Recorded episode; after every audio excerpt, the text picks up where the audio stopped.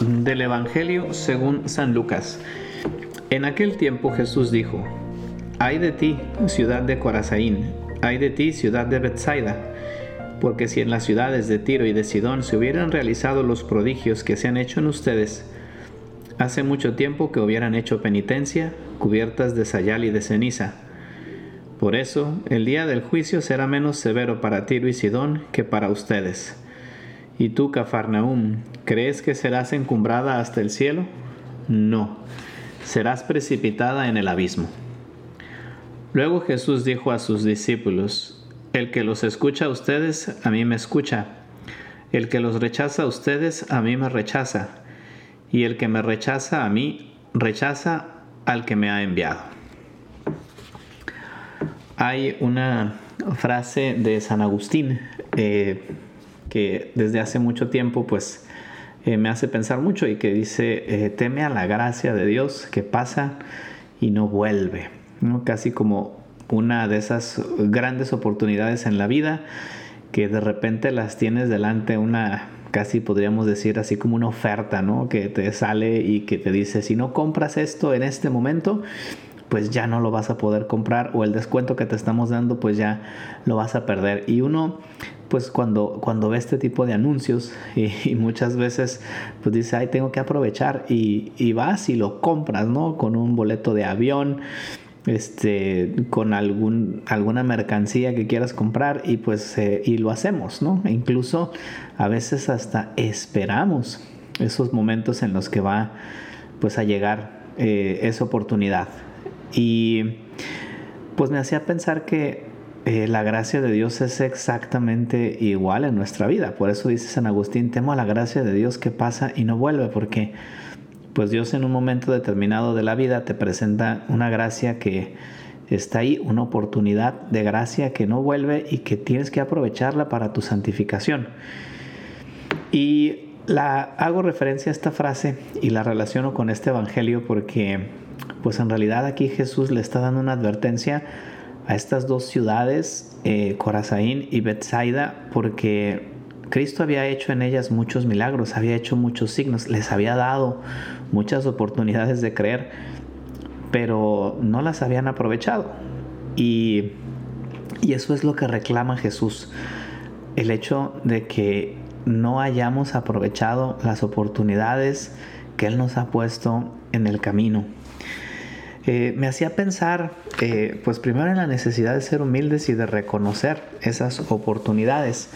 Eh, a veces podemos caer en la rutina de Dios o en la rutina de la vida espiritual, en ese momento en el que decimos, pero en realidad ya no, ya no rezamos y ya no oramos, ¿no? Una de María, un Padre Nuestro que a veces decimos sin sentido y nos vamos acostumbrando a que la presencia de Dios esté ahí o la idea de Dios esté ahí, pero no a que esté Él personalmente. Nos vamos arrutinando, nos vamos acostumbrando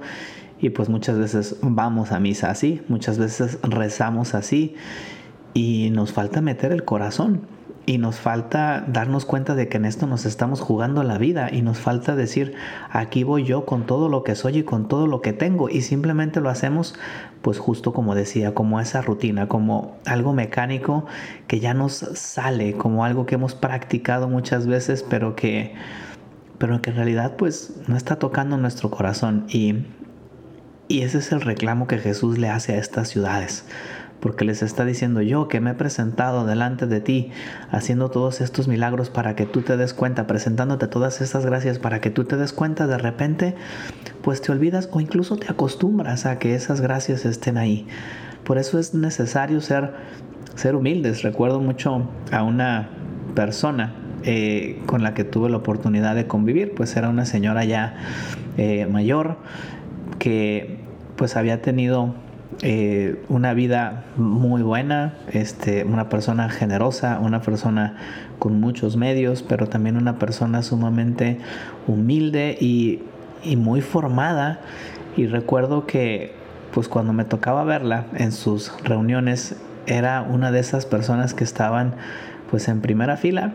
este, buscando atender y buscando escuchar pues aquello que le estaban enseñando o aquella catequesis o aquella conferencia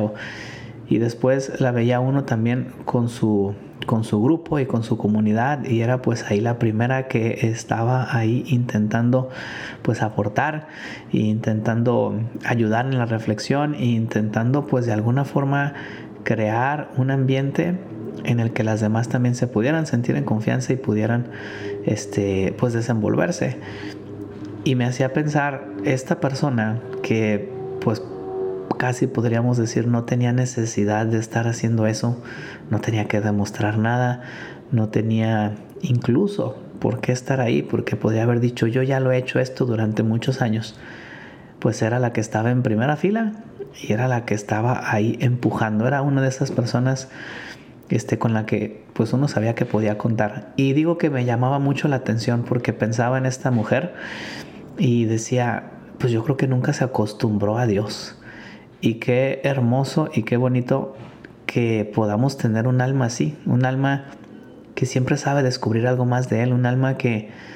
que no sea rutina y que por tanto pues vive su vida espiritual con mucha pasión. Eh, creo que esa, no digo capacidad, pero sí ese hábito de hacer eh, pues esa presencia de Dios propia en la vida, pues es algo a lo que nos invita este Evangelio y de alguna forma pues es también nuestra responsabilidad ante Dios. Es el hecho de hacer propia, de hacer nuestra, nuestra vida en sí, porque pues de alguna forma esas decisiones que vamos tomando, esa escucha que vamos haciendo de la palabra de Dios, es aquello que nos va transformando y es aquello que nos va haciendo las personas que somos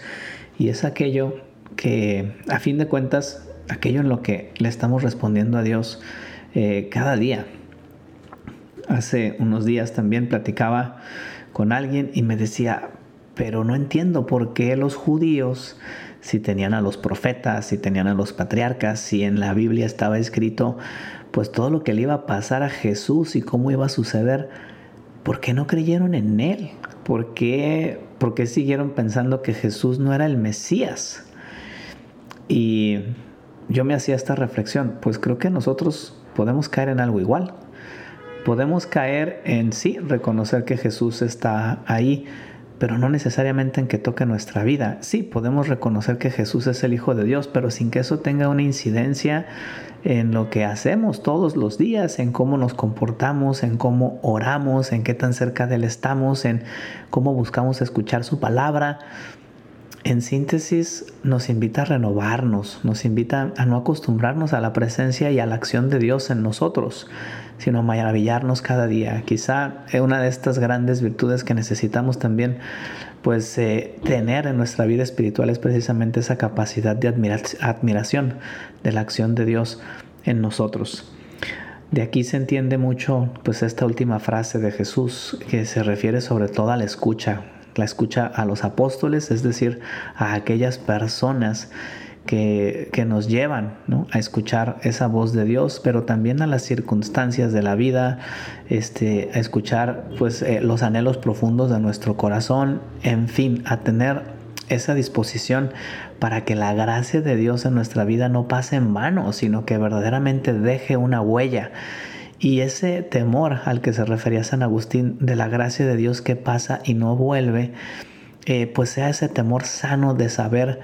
que cada oportunidad la tenemos que aprovechar, que no podemos dejar que Jesucristo pase delante de nuestros ojos como si nada, que no nos arrutinemos a la presencia de Dios en nuestra vida, al contrario, que busquemos verdaderamente